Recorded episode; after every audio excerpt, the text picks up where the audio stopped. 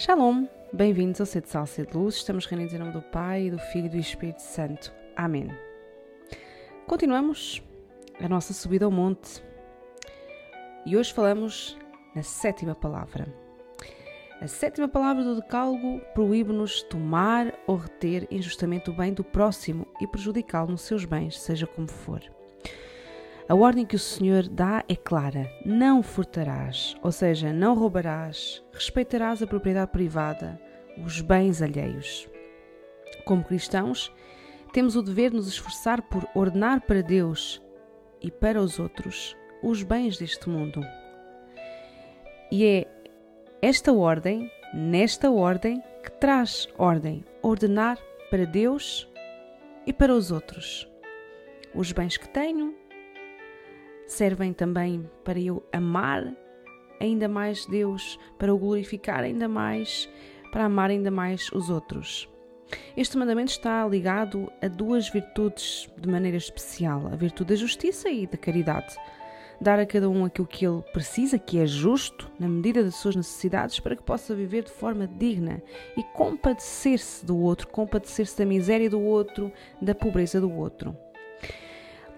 Lembra-nos que também temos o dever de gerir com retidão, justiça e amor os bens terrenos e aqueles que são fruto do nosso trabalho. Gerir com retidão, com justiça e amor. O Catecismo diz-nos que no princípio Deus confiou a terra e os seus recursos à gestão comum da humanidade. O Senhor deu este mandamento: dominai a terra e os animais. Ou seja, cuidai deles Deu-nos este mandamento de cuidarmos da terra, da criação, dos animais. Este dominar não quer dizer maltratar, fazer deles como se fossem nossos. Não. Mas tê-los como um dom que Deus nos dá para nós cuidarmos, preservarmos. Então, os bens da criação, Deus destinou-os a todo o género humano e não só uma elite não foi só para alguns, foi para todos, são um dom para a humanidade e é a humanidade por inteiro que deve cuidar, zelar pela criação. Isto não quer dizer que nós não tenhamos o direito de ter propriedades privadas, desde que sejam adquiridas ou recebidas de maneira justa. Quer dizer que isso não nos deve levar a esquecer que a terra e os seus bens pertencem a todos. Catecismo fala-nos no destino universal dos bens, que continua a ser primordial. Embora, obviamente, se deva fazer promoção do bem comum e que isso exija o respeito pela propriedade privada, do, o direito a ela e o respectivo exercício, diz-nos o, o Catecismo da Igreja Católica. Então, o que possuo vale na medida em que eu partilho com os outros. Eu sou rico na medida em que sou generoso na medida em que partilho. E, e é muito fácil de compreender. Se eu partilho aquilo que tenho, mais pessoas vão ter. Então multiplica-se.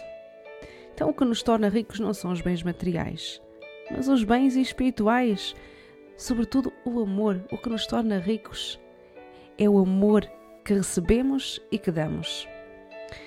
Que me adianta ter uma mansão com 20 suítes, centenas de hectares de jardim, uh, não sei quantas casas, não sei quantas garagens, não sei quantos carros na garagem e outras tantas riquezas, se à minha porta vivem e morrem pobres que nem um teto têm para viver?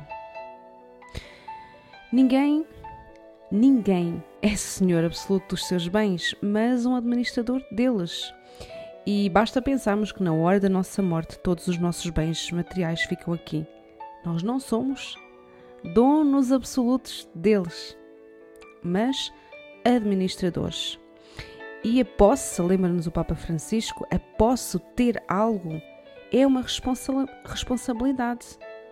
Quando eu tenho um bem, sou responsável por ele. E lembra-nos também que esse bem deve estar ao serviço do outro que devemos cuidar do outro, daquele que não tem nem o mínimo.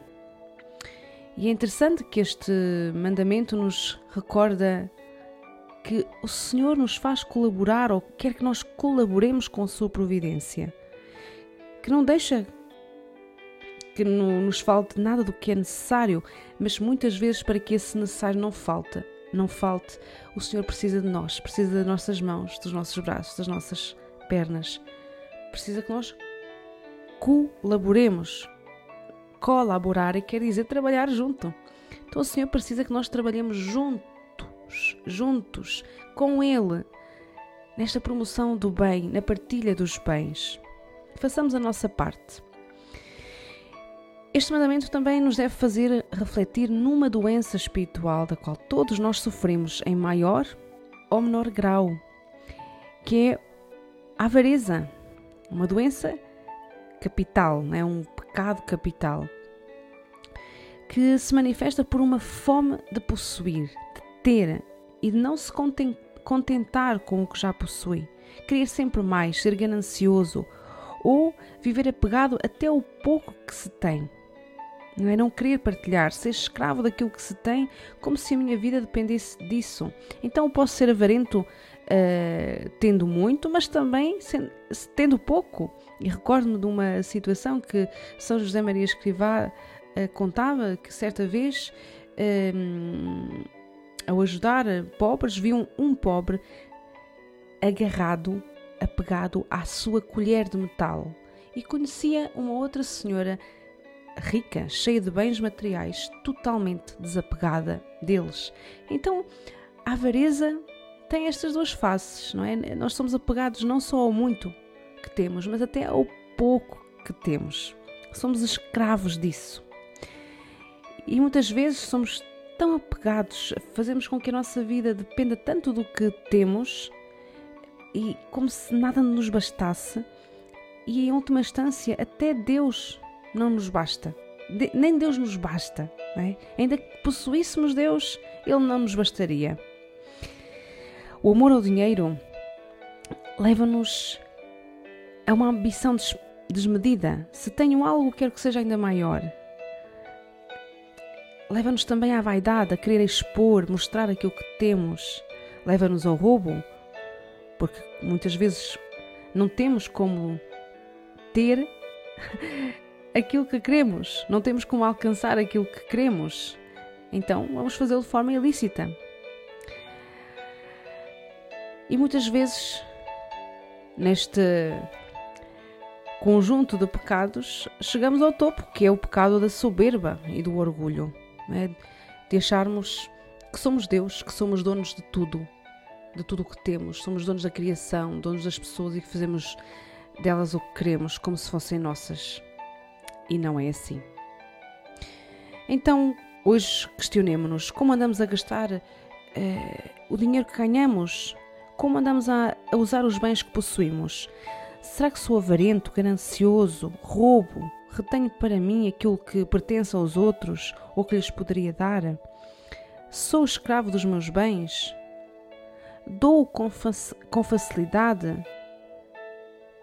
Tenha muito ou tenha pouco? Rezemos com o Salmo 15. Quem poderá, Senhor, habitar no teu santuário? Quem poderá residir na tua montanha santa? Aquele que leva uma vida sem mancha, pratica a justiça e diz a verdade com todo o coração. Aquele que despreza o que é desprezível, mas estima os que temem o Senhor. Aquele que não falta ao juramento, mesmo em seu prejuízo. Aquele que não empresta o seu dinheiro com usura, nem se deixa subornar contra o inocente. Estamos reunidos em nome do Pai, e do Filho, e do Espírito Santo. Amém.